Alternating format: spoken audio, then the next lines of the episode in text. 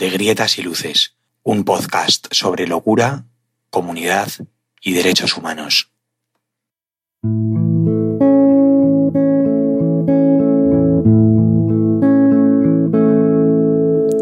Menguando, me acuesto del lado. Muy buenas, esto es De Grietas y Luces. Yo soy Ana y estáis escuchando el segundo episodio del podcast de Made Spain, en el que entrevistaremos a Miriam. Hablaremos con ella, entre otras cosas, de su experiencia siendo atendida en los servicios de salud mental, de cómo el trato de coerción y violencia conduce muchas veces a la revictimización y la retraumatización, de la intersección entre psiquiatrización y género y de cómo consiguió finalmente establecer relaciones de confianza con algunas de sus profesionales, que le permitieron recuperar su autonomía. Os recuerdo que podéis participar en el programa enviando vuestros audios al teléfono 650 8989 25. Antes de dejaros con la entrevista a Miriam, me gustaría agradecer mucho a Estela por permitirnos utilizar en el programa esta canción que escucháis. Y dime cuántas veces no pudimos y lo hicimos a pesar de las trabas, de las sogas, las cadenas y las obras que no quisieron dejarnos y que les mate las mientras nos amamos y sin nada con que atar. Ya no hay cuerdas, solo hay locas y razones no son pocas. Si estamos dispuestas a soñar, si estamos dispuestas a soñar.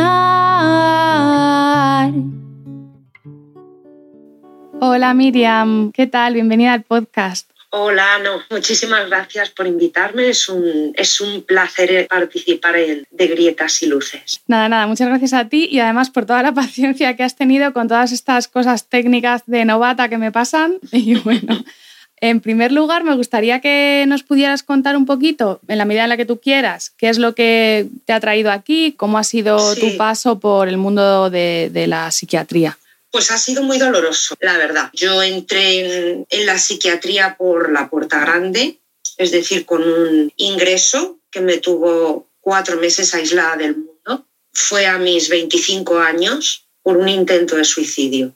Ese ingreso fue, por supuesto, traumático porque cualquier aislamiento eh, sin explicación, sin ningún punto de apoyo, es duro y me sentí encerrada. Eh, yo sufría mucho, pero también disimulaba muy bien.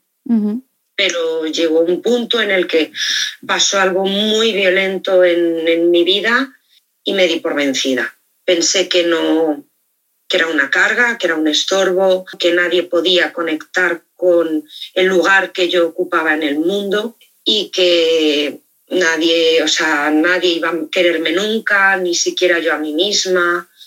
Y estuviste encerrada cuatro meses. Estuve encerrada cuatro meses, cuatro meses. Y mm, me pareció una cosa tremendamente surrealista, la verdad. Estuve en una clínica privada en la López Ibor, que por eso digo que dentro de era un sitio privilegiado.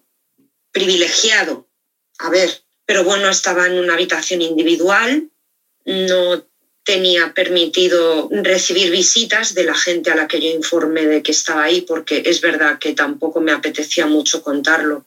Y yo ingresé voluntariamente, pero yo no, sabía que tenía derecho a nada. Nadie me explicó nada. Me encontré con la gran dificultad de que el médico que tenía delante no me veía a mí en el mundo en el que habitaba. Veía un conjunto de síntomas que a él le servían para poner eh, un nombre a mi dolor, pero tampoco me explicó qué nombre le había puesto a mi dolor mientras yo estaba dentro. ¿eh? Tampoco entabló conmigo una conversación que diese pie a que yo le explicase cómo había terminado. Ahí, de un día para otro, ¿no? Esa conversación que yo necesitaba mucho porque me habría, creo, que ayudado en algo a entender por qué me había superado el dolor y por qué no había sido capaz de gestionar mi sufrimiento cuando hasta entonces sí había sido posible. Fueron cuatro meses muy duros, muy, muy de soledad. Tenía 25 años mis mejores amigas, mi mejor amiga del colegio de toda la vida eh, se iba a casar y yo era su dama de honor. Yo no podía llamar. Entonces ni siquiera pude llamarla para decirle, no voy a estar en tu boda.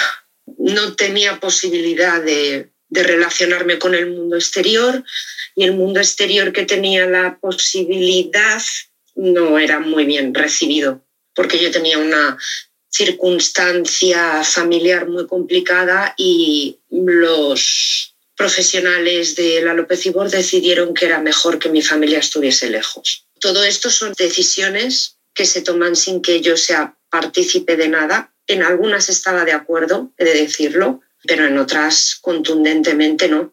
Y no había posibilidad de diálogo. Entiendo que estuviste muy medicada en ese ingreso. Sí, yo creo que la mayor violencia que sufrí en ese ingreso, o al menos la que más marcada se me quedó a fuego, fue que, que yo estuve una semana en la que lo único que recuerdo es estar tirada en una cama, imagino que durmiendo, despertándome, durmiendo, despertándome todo el rato, desnuda con unas bragas de papel. A mí esto me, me, llama mucho la atención. No entendía muy bien cuál era la finalidad de las vagas de papel, que de hecho lo primero que pensé fue que a lo mejor es que había sido sin ropa interior al hospital. Eh... No, no, no, yo fui, o sea, es que yo fui de moto propio uh -huh. y yo estaba vestida. Y entonces te quitan toda la ropa, eh, incluso la ropa interior, entiendo que para evitar que te vayas a matar, ¿no? Con la ropa. Me lo quitaron todo. Y me llevé mi cuaderno, mi boli, mis productos de aseo. O sea, es que lo preparé. Eh, muda para unos cuantos días. Al llegar allí, hubo un momento en el que recuerdo que me pincharon, no sé el qué. Y desde ahí hay una semana de mi vida que lo único que recuerdo es estar tumbada, desnuda, que además recuerdo que, que me sentí demasiado vulnerable, demasiado vulnerable en un espacio en el que había muchos hombres, estar desnuda con unas bragas de papel. Y inconsciente no entendía yo muy bien nada. A mí esto que dices de esta imagen, ¿no? De, estar sobremedicada, eh, prácticamente desnuda, ¿no? En una cama durante días, en un sitio que no sabes dónde, o sea, que, que no has estado nunca antes. Me, me, acordaba de esto que se suele ver en los protocolos, como que la gente cuando habla de la contención mecánica y cómo evitar la contención mecánica, se suele poner como la contención farmacológica como algo menos malo, ¿no? Y, y, claro, yo ahí, pues, eh, ¿no? Que siempre digo, bueno, pues esto, claro, depende de cada persona, que hay gente a la que puede preferir que le pongan medicación, pero claramente hay gente que su, sus experiencias con la medicación, bueno, por lo menos atada estás consciente, que esto, claro, es que es muy personal y depende mucho de las experiencias que cada una yo, haya vivido. Yo he vivido las dos experiencias, que me aten a una cama y esta experiencia ¿no? de, eh, de que me ceden hasta el punto de, de quedarme inconsciente cuando es algo que tuvo que ser una medicación de verdad para caballos, porque a mí dejarme inconsciente siempre les es muy complicado y nunca más lo han conseguido. Y a mí ambas formas de atar eh, me parecen igual de violentas cada una con sus implicaciones. Yo sigo teniendo pesadillas con ese momento de vulnerabilidad extrema de estar desnuda con unas bragas verdes de papel. No, no había sábana bajera, estaba sobre el colchón, no había sábana para taparme y para mí fue tan... Perdí tanta dignidad en ese momento como cuando me ataron con correas a una cama. Hay tanto de deshumanizante en el proceso, ¿no? De que el que ata o el que medica solo pasa por mi cabeza que para poder hacerlo o esté muy distanciado de sí mismo o esté muy distanciado de mí. Imagino que esto será mucho más fácil si no me consideran un ser humano, si me consideran una loca, enferma y que esto se está haciendo por mi bien. Bueno, al final es la explicación que también se da desde los servicios, ¿no? Que esto no le gusta a nadie, que todo el mundo lo pasa mal, pero que claro, que es que no hay otro remedio, ¿no? Pero es que yo si alguien me hubiese dado un abrazo en ese momento, mmm, un abrazo, no te digo ni siquiera escucharme en un momento de tanta vulnerabilidad. Yo tenía 25 años, pero te aseguro, Ana, que era una niña. Y de repente verme desnuda, no sé, es que además fíjate qué, lo, qué locura, porque a mí esto me, me parece una locura. Como yo llegué consciente, me vio una psiquiatra, mujer, y su primer comentario fue, jo, con lo guapa que eres, ¿por qué te quieres matar? Mm. Y yo ahí me quedé, me pareció un insulto, una forma de tan superficial de tapar con mi imagen heteronormativa todo el dolor que yo arrastraba, a mí no me inspiró ningún respeto esa mujer. Pensaba que seguramente mucho del dolor que tú llevabas también tenía que ver, o, ta- o en- ahí también estaba mezclada, ¿no? Esta cosa de tu imagen y... y Por supuesto. Me parece, Por la verdad. supuesto, Mm. porque, porque tanto mi imagen como mi capacidad de fingir en mi bienestar emocional han jugado mucho en mi contra. Y sí, el hecho de tener una imagen normativa y ser funcional a nivel laboral, bueno, y a todos los niveles, pues quería decir que yo no sufría. Si yo vengo aquí es porque necesito que veáis lo que hay dentro, que es mucho sufrimiento y mucho dolor. Y lo sentí como una violencia, sí que lo sentí como una violencia, porque no entendí que pintaba mi imagen en la ecuación de me, acabo de intentar matar. Ya. Después de esa experiencia en la López Ibor, que fue así, luego estuviste en el de Hospital Rodríguez Lafora. Sí, uff, sigo teniendo, o sea, es que sigo teniendo pesadillas con todo eso. A los, joder, qué duro, perdón, ¿eh? A los, mm, hace tres años volví a intentar suicidarme y me acompañó un familiar que fue quien me encontró y le dieron la opción de llevarme a, a la López Ibor o al Hospital Afora, Hospital Manicomio. Es un manicomio, ¿eh? No, o sea, de verdad que no estoy exagerando. Habrá mucha gente que esto no lo sepa, pero en realidad era un hospital, ahora ya no recuerdo qué nombre tenía, era un nombre franquista cuando era un manicomio y que luego, bueno, pues Con la reforma psiquiátrica. se supone que con la reforma psiquiátrica se cerraron los manicomios, ¿no? Esa es la, la cosa que la gente cree o, o que a veces se lee en sitios y en realidad lo que se hizo con este lugar, igual que con otros muchos, fue simplemente cambiarle el nombre, reconvertirlo un poco, pero la gente que trabajaba allí seguía siendo la misma, eh, la estructura era la misma, ¿no? Que ahora nos contarás un poco de eso y el trato, obviamente, pues entiendo que seguía siendo un trato manicomial y de hecho yo creo que hay mucho de lo que pasa ahí que ahora nos contarás que tiene que ver con eso, ¿no? El único cambio que hay es un cambio de cartel. Pero la estructura de este sitio es un sitio que está vallado con una persona de seguridad en las rejas. Es una institución manicomial desde arquitectónicamente a funcionalmente. Es una estructura tan manicomial que, bueno, apelando un poco aquí a lo de la decisión, ¿no? Yo pensé, pues entre la López Ibor y un sitio que no conozco, van a ser dos psiquiátricos, pues prefiero irme al conocido. Pero se decidió por mí y se decidió por mí que el castigo esta vez tenía que ser más duro, porque no había aprendido bien la lección y seguía portándome mal. Ojo al discurso ¿eh? que yo recibía y que sigo recibiendo. La persona que decidió por mí sabía de ese lugar, porque un familiar mío había estado allí.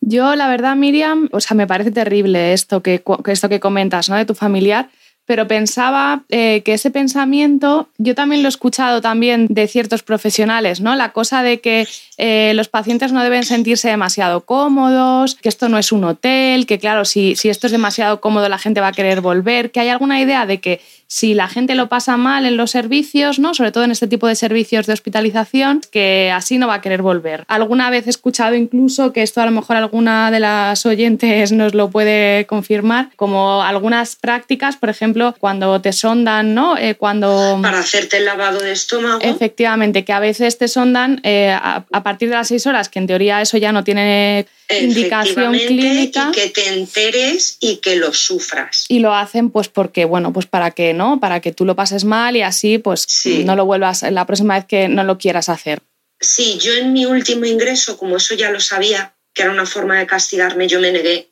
Pero claro, todo esto es después de un proceso, porque soy una privilegiada y he dado como profesionales que me han ayudado y que han sido mi red de apoyo, pero todo esto fue después. Sí, sí, la verdad que te, he cortado y estabas comentando esto, ¿no? Que al final se decidió llevarte al, al Hospital Rodríguez Lafora un poco como para que, bueno, a ver si así esta vez aprendías la lección, ¿no? ¿Cómo fue la experiencia? Creo que ha sido el momento de mayor vulnerabilidad de mi vida porque venía de sufrir muchísimas violencias en diferentes contextos y no había podido elaborar ninguna porque nadie me escuchaba. Sí que la ley me escuchó, pero poco más. Y bueno, y en esto tengo que sentirme una privilegiada también, porque normalmente no se nos escucha. Pero Cuando dices que la ley te escuchó, Miriam, ¿a qué te refieres? Pues que yo había vivido una situación de maltrato por parte de mis parejas y el maltrato, además de, de emocional, fue físico.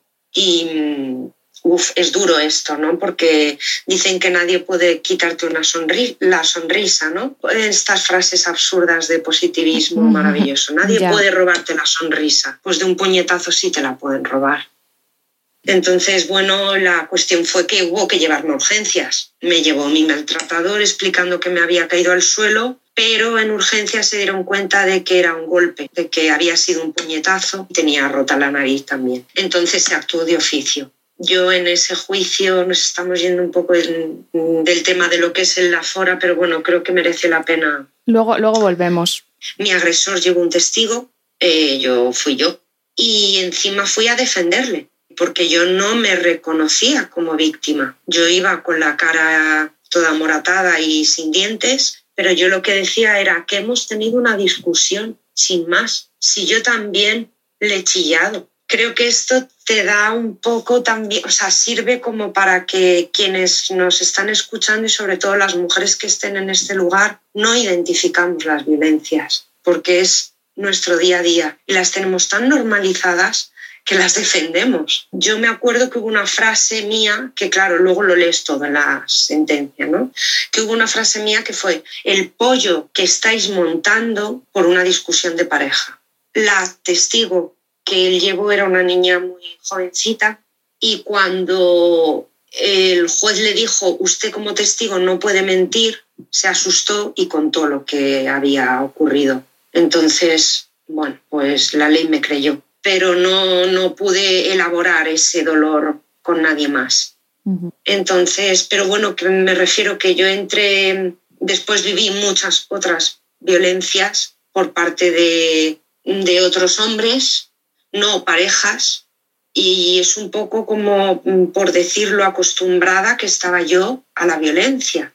Ni diciéndome has sido víctima de maltrato, eh, yo lo asumía. O sea, para mí eso era que me estás contando que yo no soy víctima de nada que saco de quicio a la gente y al final me tienen que pegar o chillar o insultar o tratar como si no fuese un ser humano. Sí. Entonces, claro, la entrada en el Lafora fue todo surrealista, pero realmente me ha ido doliendo mucho después, porque también te digo que activas el modo supervivencia. Cuando ves esa estética, que es una estética como la que se ve en cualquier película de terror eh, ambientada en un manicomio, no te digo, alguien voló sobre el nido del cuco, ni siquiera, no, no.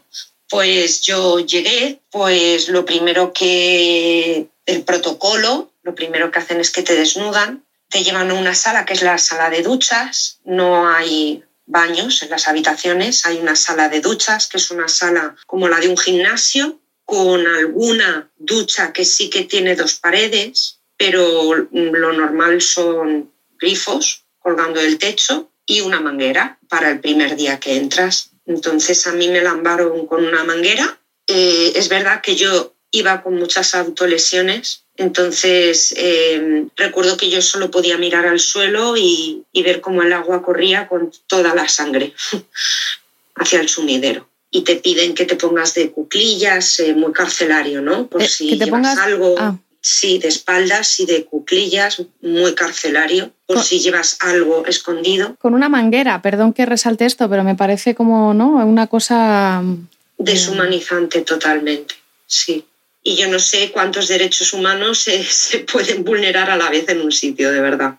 Y mm, te dan una bata, que ahí yo tuve la suerte de encontrarme con una auxiliar enfermera, no sé qué era, amable, que me dijo, pide que te traigan camisetas interiores, porque claro, es una bata. y tú estás en un manicomio y los manicomios, eh, las mujeres somos minoría en todos los servicios de salud mental. Las mujeres somos minoría y la mayoría son hombres y son hombres eh, que no sé qué medicación les da, pero mientras a nosotras se nos quita la libido, pues a ellos no. Entiendo que, que, también hay situaciones de acoso, ¿no? Tú dices, hay cámaras. Luego, si me ocurre algo, alguien lo está viendo. Pero si eh, el hombre que tienes enfrente eh, normalmente ingresa una o dos veces al año en ese mismo centro, ese hombre sabe dónde está el punto ciego de las cámaras y si va a acosarte, te va a llevar allí. Y cuando estés allí te lo va a explicar el por qué te ha llevado allí. Te traigo aquí porque este es el punto ciego, aquí nadie puede vernos y si gritas nadie te va a oír. Y esto te pasó a ti, ¿verdad, Miriam? Sí, esto me pasó a mí y luego coincidí con otra chica que estuvo en otro momento en este mismo centro y que le ocurrió con, con el mismo psiquiatrizado. Y esto entiendo que en algún momento eh, los profesionales lo sabían. A ver, yo cada vez que entraba una chica, eh, yo la protegía y yo pensaba, si yo lo veo, todo el mundo lo ve. Claro. Pero sí que es verdad que una vez a la semana teníamos terapia de grupo y yo tuve que llevarlo a la terapia de grupo porque nadie hablaba de ello. ¿Y se hizo algo cuando lo llevaste a la terapia de grupo? No, una vez me contaron que en otro eh, gran hospital psiquiátrico de Madrid, manicomio. manicomio, hace unos años daban anticoncepción obligatoria a las, a las mujeres ingresadas, que creo que esto cambió hace poco y, ya era voluntaria, ¿no? Pero a mí fue una cosa que siempre me, no sé, me, es súper acertada, perdona Ana que te corte, súper acertada la pregunta y fíjate, eh, se sigue preguntando. No sé si luego a las mujeres se las obliga o no, pero yo tengo puesto un DIU. A mí no me tenían que obligar a nada. Pero si indignas la pregunta, indigno es porque se hace la pregunta, ¿verdad? Claro, bueno, además me llama la atención que en el mismo sitio donde se considera que la gente no puede actuar por propia voluntad y ¿no? donde eres un enfermo que no sabes lo que necesitas en realidad, a la vez te digan que si quieres, no sé, o sea, es que me parece eh, algo... A ver, ellos hacen lo que quieren, eh, pero hay cosas que alguien algún día, algún director de, de esa locura de sitio, porque eso sí es una locura y vuelve loca la gente, alguien que mandaría en ese sitio pasó por allí y dijo, hay que preguntar esto, no podemos directamente. Pero claro, ¿por qué se hace la pregunta? Pues se hace la pregunta porque ser mujer es un factor de riesgo en todos los ámbitos de la vida y en un manicomio mucho más, mucho más. Eh, y no solo por los hombres psiquiatrizados que hay allí, sino porque la mayoría del personal son hombres. Yo ahí no perdí el conocimiento en ningún momento pero yo vi compañeras que dormían todas las noches atadas, vi compañeras, eh, las mujeres eh, no creo que curiosamente estábamos muchísimo más sedadas que los hombres vi muchos, muchas compañeras, como no podíamos estar en las habitaciones, las compañeras estaban sentadas en la sala comunitaria, esas mujeres estaban sentadas salivando sin control, no pudiendo contener su saliva. Intentaban levantarse y había que ayudarlas. Y yo no pude revelarme como ser humano, como mujer, porque yo todavía no tenía voz, no era capaz de hablar, creía que no tenía derecho a hablar ni a tener necesidades. Alguien así nunca se va a revelar, pero mi cuerpo, afortunadamente, verbalmente, por, la, por el lugar que ocupaba en el mundo en aquel momento, no podía defenderme, pero como mi cuerpo sí se defendió, porque yo allí sentí pánico. Ese lugar, la gente que estaba allí, me daba muchísimo miedo, muchísimo miedo dormirte ahí, en ese entorno tan enfermo, tan separado de la realidad, tan hostil, cruel, violento y carente de cuidados, de derechos, y cierran la puerta con llave durante todo el día, pero para dormir tu puerta está abierta. Perdón, cierran, con llave la, puerta de tu cuarto para que no entres durante el día. Durante todo el día eh, solo se puede entrar a la hora de echarse la siesta, que es una hora que ellos deciden, solo El resto del tiempo, pues la mayoría de la gente, de las mujeres, estaban tiradas en una silla. Eh, las que no conseguimos relajarnos y no nos. La sobremedicación no sirve porque tenemos pánico, estamos deambulando. Es un pasillo, es, es muy parecido a un, hámster en una jaula, ¿no? Hay un pasillo al que das vueltas. Y ahí estás, eh, entiendo, sin, bueno, y también para que la gente que nos escucha lo pueda ¿no? saber, sin tus pertenencias, ¿no? Sin tu ropa, sin tus objetos personales. Nada, nada. Todos tus efectos personales están en una habitación bajo llave y tienes que ir ganando privilegios, tienes que ir portándote bien para, por ejemplo, hay un patio, para poder salir al patio no puedes salir con la bata, tienes que salir con ropa. Entonces, si te portas bien, te dejan, sacan de tu maleta unos zapatos, pues lo que tengas en la maleta, una muda que te permite bajar al patio porque te has portado bien. Y cuando subes, devuelves esa muda y te vuelves a poner tu bata has comentado lo de la ducha, entiendo que no tenías baño ¿no? en la habitación, entiendo que los baños eran comunes. No, no, no, no, no. Mm, esto la hora de la ducha es de 8 a 8 y media, nos, nos duchamos todas juntas. Ya. Miriam, me, acordaba que mm, durante el COVID, bueno, durante el COVID, como si hubiera acabado el COVID, pero durante la parte más eh, complicada de la pandemia, Claro, la gente se quedaba allí. Yo conocí, bueno, me, contaron, claro, el caso de alguien que se había quedado allí, eh, que además, eh, bueno, durante la pandemia ya se produjeron muchísimas vulneraciones, ¿no? A personas, conocemos todos los casos de las personas mayores en residencias, pero también la gente psiquiatrizada que estaba en el servicio de salud mental en ese momento, pues claro, en un sitio como el Rodríguez Lafora, eh, cerrado en una habitación eh, dos semanas o lo que consideraran sin baño, ya el nivel de deshumanización, ¿no? Eh, que creo que hay... Sí, es que es, sí, es que sí, es que yo entré con, sin dignidad, pero salí Además salí justo antes de la pandemia, dos semanas antes de que nos encerrasen en casa. Costó, costó negociar con mi familiar, pero finalmente pude volver a casa. Pero claro, hubo muchas compañeras, las iban dando largas y cuando empezaban a darte largas, pues sabías que te quedaba un largo recorrido. Claro, Miriam, esto también es interesante, o me lo parece, vamos, porque es verdad que cuando se habla de los ingresos involuntarios, ¿no? Parece que estamos hablando pues, de cuando te hacen un ingreso involuntario y se supone que tiene que venir eh, alguien ¿no? del juzgado y todo este tema, pero hay mucha gente que está eh, involuntaria, o sea, que en teoría está voluntaria, pero o bien cuando dice que se quiere ir le hacen involuntaria, o bien, eh, bueno, pues está con esta cosa, ya en otro momento me lo pides, o cosas así, ¿no? Que al final... Justo. Eso es.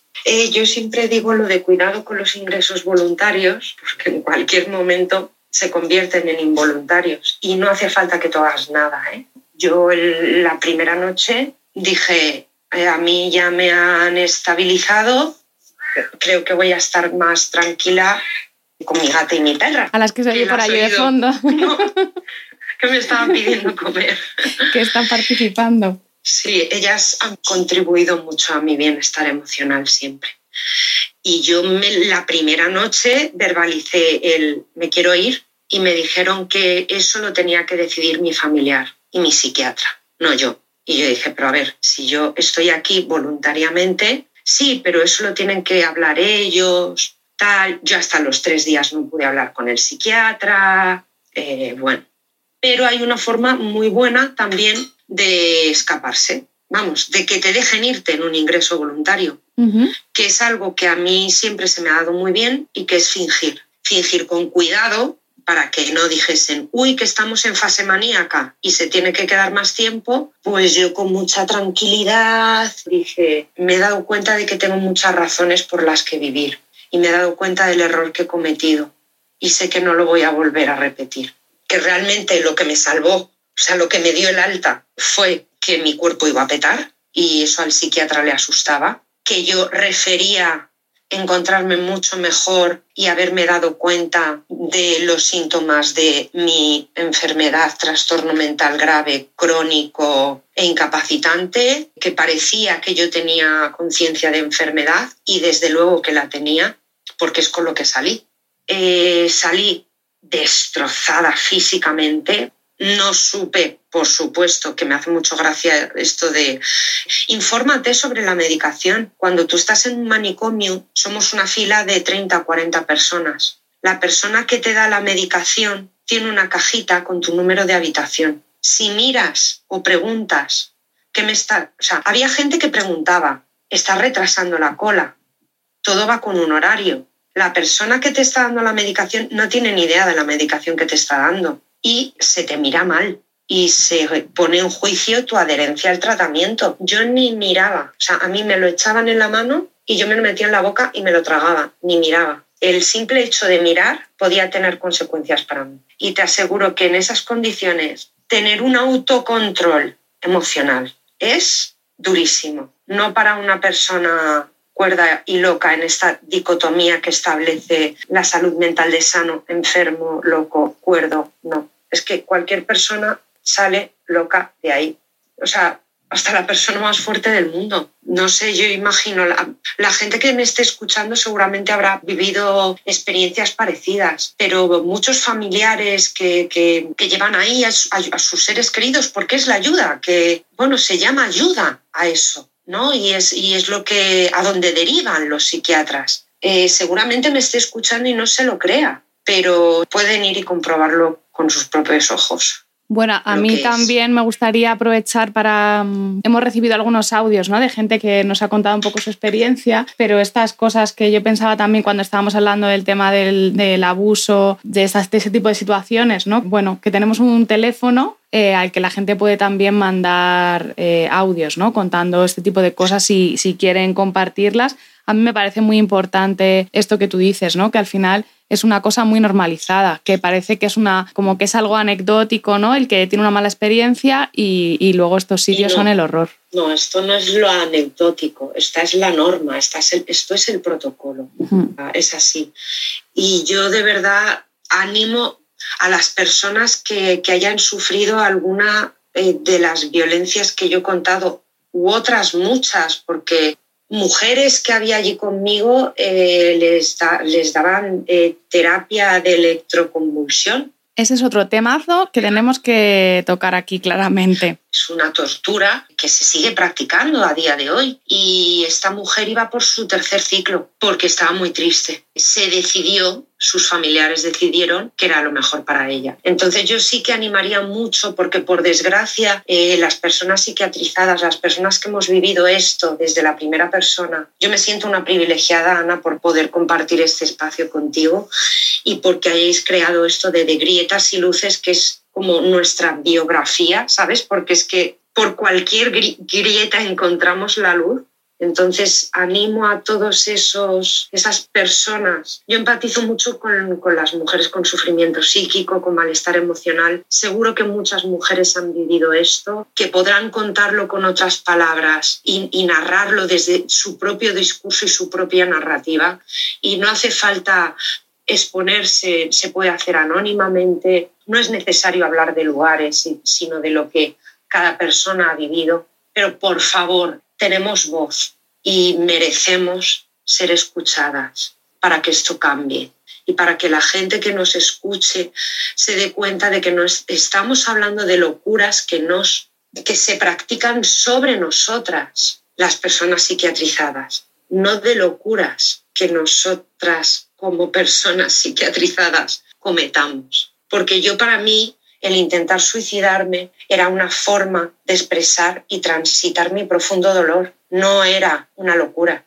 Y de hecho, luego tuve el privilegio, todo este horror eh, a mí me, sirvió para que me derivasen a cuidados continuados en mi centro de salud mental. Y fue, para mi sorpresa, mi salvación. Porque de repente, eh, a mí que tanto miedo me daban los, los señores batas blancas y los profesionales de este ente extraño que era la salud mental, pues de repente me encontré con personas que me trataban como una persona, que me atendían respetuosamente y sin coerción, que asumían que había estado sometida a violencias, aunque yo todavía no podía contarlas porque no estaba preparada para reconocerme como víctima cuando todo el discurso que se había elaborado por mí era de que yo era el monstruo, ¿no? ¿Cómo voy a ser la víctima si soy un monstruo? Se me acompañó desde el evitar retraumatizarme. Se cuidó mucho no reproducir conmigo relaciones de control, de poder y de coerción que a mí me llevaban a la revictimización y se me trató desde la horizontalidad, alucina, de persona a persona, desde la codecisión, desde el yo te doy herramientas, desde esa máxima de no hacer daño y a mí se me trató desde ahí, porque yo estaba abocada a ser una mujer institucionalizada, porque no tenía una red de apoyos, porque se acumulaban los diagnósticos. Y claro, yo salí de ahí con más ganas de matarme todavía, claro. mucho más deshumanizada. Yo ya era una enfermedad, Claro, porque la medicalización y el diagnóstico pueden crearte esa impresión, ¿no? De que todas tus preguntas pasan por la, por la respuesta de la psiquiatrización, la respuesta de tu etiqueta. Ah, bueno, es que me intento matar porque los síntomas de mi etiqueta dicen que pero claro, yo desde ahí no podía elaborar una narrativa propia, un proceso de buscar el significado y la, y la narrativa que dignificase mis expresiones de dolor. Yo ahora, por, qué he conseguido huir de la institucionalización a la que estaba abocada, porque yo era un caso perdido, ¿eh? Y así es como llegué a los profesionales que me devolvieron eh, la dignidad y que me hablaron de que tenía derechos y de que tenía una voz que merecía ser escuchada y que no me trataron desde el desequilibrio eh, químico, sino desde el equilibrio de poderes. Y, me dieron el, mm, no me dieron el poder porque el poder era mío, pero me recordaron que lo tenía. Me parece brutal esto porque es verdad que hay ¿no? un grupo de, de gente que habla de la atención con conciencia sobre el trauma, ¿no? Eh, eh, estuvimos hablando el otro día de Beth Filson. Em, Justo, el, el, modelo de cuidados conscientes del trauma de Beth Filson. Sí. sí, cuando te escuchaba primero pensaba que qué gran ejemplo eres de esta cosa que, bueno, que decimos mucho de que las personas que tienen diagnósticos no son más violentas, que es como es lo que está en el imaginario ¿no? Eh, de la gente, sino al revés, sino que muchas veces han sufrido más violencias que el resto de la población. Y luego, por otro lado, lo importante que es darte, hacer este proceso, ¿no? De darte cuenta de tus derechos y de lo que has recibido, que, muchas veces han sido más violencias ¿no? añadidas. Pues la gente que estaba ahí, se supone para cuidarte, lo que ha hecho es, bueno, lo que tú decías, ¿no? Retraumatizarte, violentarte de nuevo. Cronificar mi dolor. Por repetir toda la violencia que tú llevas sufriendo desde, desde siempre. Sí, yo necesitaba una red de apoyo y nunca la he tenido. Sí he tenido muchas y muy buenas amigas, pero yo siempre he fingido estar bien. Eh, a mí me cuesta pedir ayuda, ni ahora con los profesionales que tengo que confío totalmente en ellos. De hecho, yo tengo unas voluntades anticipadas en las que el primer punto es no acepto ningún tipo de ingreso y mis representantes en esas voluntades anticipadas son mi enfermera y mi psiquiatra. A mí el sistema de salud mental tal y como está montado me ha hecho mucho daño, pero he tenido la suerte y el privilegio de dar con grandes mujeres dentro, con un pensamiento muy crítico que apostaban por otras formas de acompañar y que eh, lo pusieron en práctica conmigo. Y cuando alguien, en vez de cronificar ese discurso que tú ya llevas, de ya lo he perdido todo, soy un monstruo, no merezco vivir, a vamos a buscar los porqués a ese dolor, vamos a buscar lo que subyace al síntoma, al síntoma, a la experiencia dolorosa. Vamos a entender porque en su momento apareció y apareció como una conducta adaptativa que te permitió sobrevivir a una realidad que por tu edad era imposible que tu cerebro pudiese entender. Vale, con el tiempo ya no te sirven. Eres una mujer adulta y puedes encontrar otras formas de dignificar tus expresiones de, dolor desde el lugar en el que ahora habitas en el mundo, ¿no? Entonces es tan sanador el acompañamiento desde esos lugares y yo, te soy sincera, Ana, sola no habría podido hacerlo, porque sola, sola no estoy, pero estoy muy mal acompañada. Ya. ¿Sabes? Porque muchas veces eh, los entornos que tenemos las personas psiquiatrizadas y tan medicadas son entornos muy difíciles y no quiero la profecía, no me sirve la profecía autocumplida a la que me abocaban todas mis etiquetas psiquiátricas que son enferma crónica e incurable, todas trastorno mental, grave, recurrente, crónico, incurable. Cada nueva etiqueta, porque encima cada vez que voy a ver a un psiquiatra nuevo, me pone una nueva etiqueta. Pero el hecho de yo poder vivir sabiéndome esos nombres, sabiéndome el DSM5 y toda esa escala de síntomas, sabiendo todo eso, el poder elegir yo otros caminos, eh, a mí me ha permitido a día de hoy tener un trabajo, no depender económicamente de quien no tengo que depender en ningún sentido, poder plantearme un futuro lejos de donde estoy, que eso sí va a contribuir y mucho a mi bienestar emocional. Me ha permitido hablar como hablo ahora. Creo que estoy en el derecho de contar esto con mi nombre, dando los nombres de los sitios en los que he estado y reivindicando también que hay otras maneras de acompañar, que no cronifican. Hay servicios eh, de salud mental que tienen enfermos, enfermos, porque se les ha convencido de que lo están o porque su entorno les ha convencido de que son unos enfermos, infantilismo, paternalismo, etc. Y ves a personas que están en un centro de reinserción laboral, pues en, vez de tres meses como estuve yo, seis años, eh, o que llevan en cuidados continuados décadas de su vida y que siguen sin poder darse cuenta de las violencias, porque las siguen sufriendo cada día. ¿En qué momento, Miriam, tú te das cuenta de que lo que has estado sufriendo eran violencias, ¿no? Porque antes has dicho que si te decían que eres una víctima, tú decías que víctima no eras de nada, ¿no? ¿Cómo ha sido ese proceso de, darte cuenta de que, de que había otro tipo de vínculo, ¿no? Eh, pues precisamente es desde ahí, desde el vínculo seguro, desde el dar con profesionales con los que no tenía que fingir porque sabía que no habría represalias. Y las represalias para mí eran más medicación, más etiquetas diagnósticas o que les diese tanto miedo lo que les estaba contando que me ingresase. Una vez que vi que nada de eso ocurría, sino al contrario, yo he visto a mi enfermera, yo contándole cosas desde la más absoluta normalidad, llorar. Y eso me hizo plantearme muchas cosas de lo que ella me decía. Y sabes también lo que pasa, que yo encontré desde muy joven, y creo que a mí eso me salvó mucho, mujeres que hablaban mi lenguaje. Recuerdo que uno de los primeros libros que me leí fue uno de Pizarnik. Eh, Alejandra Pizarnik hablaba mi lenguaje.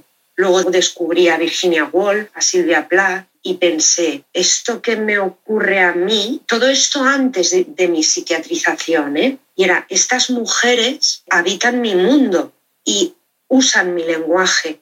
Y entonces pensé, fíjate que estoy hablando de tres mujeres psiquiatrizadas y que terminaron suicidándose, que es duro también esto, ¿eh? Sí. Pero, ¿por qué? terminaron suicidándose porque ya les habían adivinado el futuro. Y es curioso porque comparto con ellas, además del lenguaje, la forma de sentir, esa emocionalidad, que ellas se desahogaban de su dolor escribiendo, pero no podían desahogarse del dolor que causaban a la gente que tenían alrededor. Y creo que en ese momento no había herramientas ni otras voces críticas con la psiquiatría hegemónica patriarcal y no había otras respuestas que mujeres tan inteligentes pudiesen articular por ellas mismas. Pero yo he tenido la suerte de encontrarme con profesionales de la salud mental que así han sido capaces de crear conmigo un relato en el que mi dolor no es el de una enferma crónica, es el dolor y el malestar normal a lo que he vivido. Y desde ahí puedo dignificar lo que me ocurre, todas las cicatrices que tengo en el cuerpo, todos mis intentos de suicidio y puedo buscar el significado de esas experiencias. Y cuando pude hacer eso fue cuando dije, no voy a desarrollar conciencia de enfermedad, porque necesito desarrollar conciencia de quién soy como mujer y como ser humano. Fíjate, te iba a poner también ejemplos de cantantes, ¿no? De Janis Joplin, de Amy Winehouse, de mujeres que, bueno, pertenecen al club de los 27, que también se suicidaron. Whitney Houston y Amy Winehouse comparten una historia muy similar, ¿no? mucho sufrimiento, eh, abusos en la infancia, negligencias, todas partimos de lo mismo y todas utilizamos el mismo lenguaje para definirlo, incluso antes de que ese lenguaje formase parte de, formas alternativas a la psiquiatría hegemónica. ¿no? Tenemos ahora a Billie Eilish, que es una chica muy joven y que expone su salud mental y habla en primera persona de lo que puedo hablar yo, ¿no? Por ejemplo, pero ese decir, no, mira, mi cabeza no falla, eh, mi genética no está defectuosa, no hay ningún desequilibrio en mi cerebro, lo que sí hay son muchos desequilibrios de poder en mis relaciones. Solo he sabido vincularme desde ahí, pero cuando te ofrecen un vínculo seguro, y en este caso a mí me lo ha ofrecido todo mi centro de salud mental, imagino que el amor pasa por ahí. Lo que pasa es que yo no lo había experimentado nunca de tratarte de igual a igual, con respeto, te empiezas a respetar tú también. El hecho de que te permitan decidir te recuerda que eres un sujeto autónomo. Y yo como mujer autónoma, la decisión que he tomado es seguir luchando porque me lo merezco. Y creo que este es como el gran mensaje que me gustaría lanzar. Basta de etiquetas que juegan mucho en nuestra contra y a lo mejor me extiendo un poco, perdóname, que tú ya sabes que yo extiéndete, extiéndete. hablo demasiado. Pero creo que en este proceso de la psiquiatrización, que no es otra cosa que es cuando llega un diagnóstico y un tratamiento, sé que puede enganchar y que puede incluso aliviar porque de repente un sufrimiento que nunca ha sido escuchado ni tenido en cuenta, porque por eso el sufrimiento sigue creciendo, porque tú expresas un sufrimiento, un malestar, un dolor interno y lo que recibes es, deja de pensar tanto. Eso nos pasa a todos, ¿no? Como yo, por ejemplo, con mi insomnio. Llevo seis meses sin dormir. Todos hemos pasado una mala noche, ¿sabes? Ese anular el dolor del otro hace que te vayas callando porque, uy, si esto le pasa a todo el mundo, o anda, estás loca, ¿cómo piensas eso? Hay mucho juicio en todo lo que recibes. Entonces, creo, para mí no lo fue, ¿eh? pero creo que en ese proceso de, de, etiquetado del sufrimiento y de tratamiento hay un, vaya, alguien reconoce que sufro y me está diciendo que sufro porque tengo una enfermedad. Y es muy fácil quedarse ahí porque, joder, de repente no solo es que alguien vea tu dolor, sino que hasta le pone un nombre que aparece en un libro que te dicen que dice la verdad. Y que además está conectado con un montón de otras personas, ¿no? A las que también les pasa algo parecido a eso cosas similares. Luego ten en cuenta que todos los síntomas son formas de sufrimiento, son problemas frente a la medicina como ciencia que puede hacer pruebas y analizar lo que te duele. Aquí eres tú hablando desde tu subjetividad y desde en los lugares que puedes sobre tus formas de sufrir. Pero sé que para muchas personas es, ostras, qué alivio, ¿no? Pero cuidado con ese alivio, porque después de ese alivio vuelve a ocurrir lo mismo. Tu dolor se tapa y esta vez se tapa con el nombre que le han puesto a tu dolor, que me parece alucinante lo bien que está hecho este juego, de verdad, porque ya no se ve el sufrimiento de Miriam, se ve el trastorno depresivo mayor crónico, recurrente, grave, no psicótico de esta chica que intenta suicidarse, en mi caso. Eh, si Miriam se autolesiona, es un síntoma de su trastorno límite de la personalidad. Y no, es que eh, nadie le enseñó a gestionar cosas muy difíciles en la infancia y es lo único que se me ocurrió para poder disociarme de lo que me estaba ocurriendo.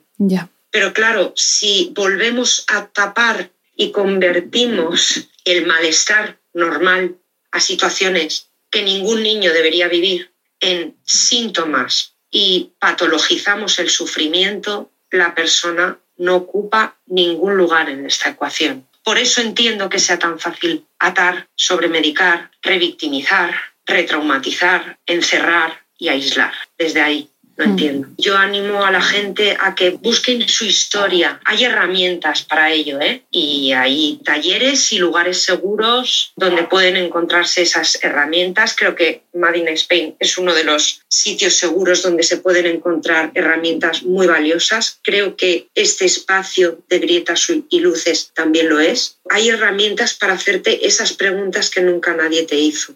Y desde ahí sí puedes crear tu propia narrativa y sí puedes ser una persona autónoma con tus limitaciones como todo el mundo, porque no todo el mundo sabe gestionarse emocionalmente 24/7 los 365 días del año. Ya ves. Todos nos todos nos derrumbamos, claro, es difícil cuidarse, ¿no? Si de niña no te cuidaron y creciste en lugares en los que se hacía lo contrario contigo, pues no sabes cuidarte. Mm. Pero eres un ser autónomo que si quieres, si te apetece, puedes buscar lo que significa para ti el autocuidado. Puedes poner otro final a esta historia. Si yo, que estaba abocada a la institucionalización, estoy tomando las riendas de mi vida y hablo como si tuviese todo el derecho a hacerlo porque lo tengo, creo que gente que esté empezando en este proceso de tratamientos, diagnósticos y demás, además de que puede aportar mucho a espacios como este, puede revertir la situación. Cuando hablabas de lo de aprender a cuidarse, cuando decías lo de que, es claro, si, no te han cuidado bien, pues no, no sabes cuidarte, me he acordado de esto, de esta indicación que muchas veces está en los protocolos de contención mecánica de si el paciente lo pide, ¿no? Que bueno, podríamos hablar tres horas sobre esta indicación de si el paciente lo pide, pero bueno, me recordaba mucho a esto, ¿no? Que es como eh, haber interiorizado la contención mecánica, el que te aten a una cama como un cuidado y por eso lo pides, entiendo. Efectivamente. Imagínate qué historia hay detrás de eso. Ya ves. De un sufrimiento atroz. O sea, el discurso de fuera te ha enseñado que tú solo te calmas si te atan. Tú solo te calmas si son violentos contigo es muy parecido al de qué voy a ser yo víctima si soy un monstruo. Claro, ¿no? Lo que decías antes de, bueno, es que claro, como yo también le he gritado, pues es que me merezco que, ¿no? Lo que me ha pasado. Claro, pues entonces yo como me he portado mal o como no sé ahora mismo eh, gestionar esta situación y me han dicho que si me atan me, mm, lo hago mejor, ya. a mí todo lo que sea desde la elección propia es como hay personas que piden ingresar. Yo tengo compañeras que piden ingresar porque se las ha enseñado que ellas, estando un tiempo ingresadas, todo mejora. Yo no jamás juzgaré a nadie por las formas que tiene de transitar su dolor, pero es necesario que tengamos las herramientas para descubrir, a ver, ¿esta narrativa es mía o es que mi historia y todos los discursos que he recibido han sido esos, ¿no? Ir, como desaprendiendo muchas cosas que tenemos tan instauradas como ese he sido yo quien dice que si me ato, si me atan y me violentan de esta forma, me calmo? ¿O es que lo han decidido tantas veces por mí que no he tenido la posibilidad de explorar otras formas que tengan más que ver con el protegerme? Claro porque yo sinceramente, eh, mi experiencia de horas atada a una cama, orinarme encima y tal y cual, yo tuve que tener un autocontrol ahí para no ponerme a yo, bueno, lloré muchísimo, pero llegó un punto en el que dije, Miriam, deja de llorar, porque si sigues llorando no me van a desatar. Pero claro, qué difícil es eh, autorregularse desde ese lugar. También Ana, hija, que, que soy muy pesada. Oyentes, perdónenme. pero que en esa parte ¿no? de, de, la psiquiatrización se nos enseñan muchas cosas que no están bien, que no son buenas para nadie y que tenemos que desaprender para buscar lo que sí tiene sentido para nosotros. Miriam, me gustaría que mm, al hilo de esto, ¿no? De, cosas que no son buenas para nadie y, pensaba que tú has hecho un proceso importante de poder reflexionar ¿no? en las cosas que son buenas para ti, que quieres y que no quieres, me gustaría que nos pudieras hablar un poquito de las voluntades anticipadas, ¿no? que antes las has mencionado, pero bueno, habrá mucha gente que no sabrá mm, lo que son o por lo menos lo que son en salud mental. bueno, que si nos puedes explicar un poco eh, en qué consisten y tu proceso haciéndolas.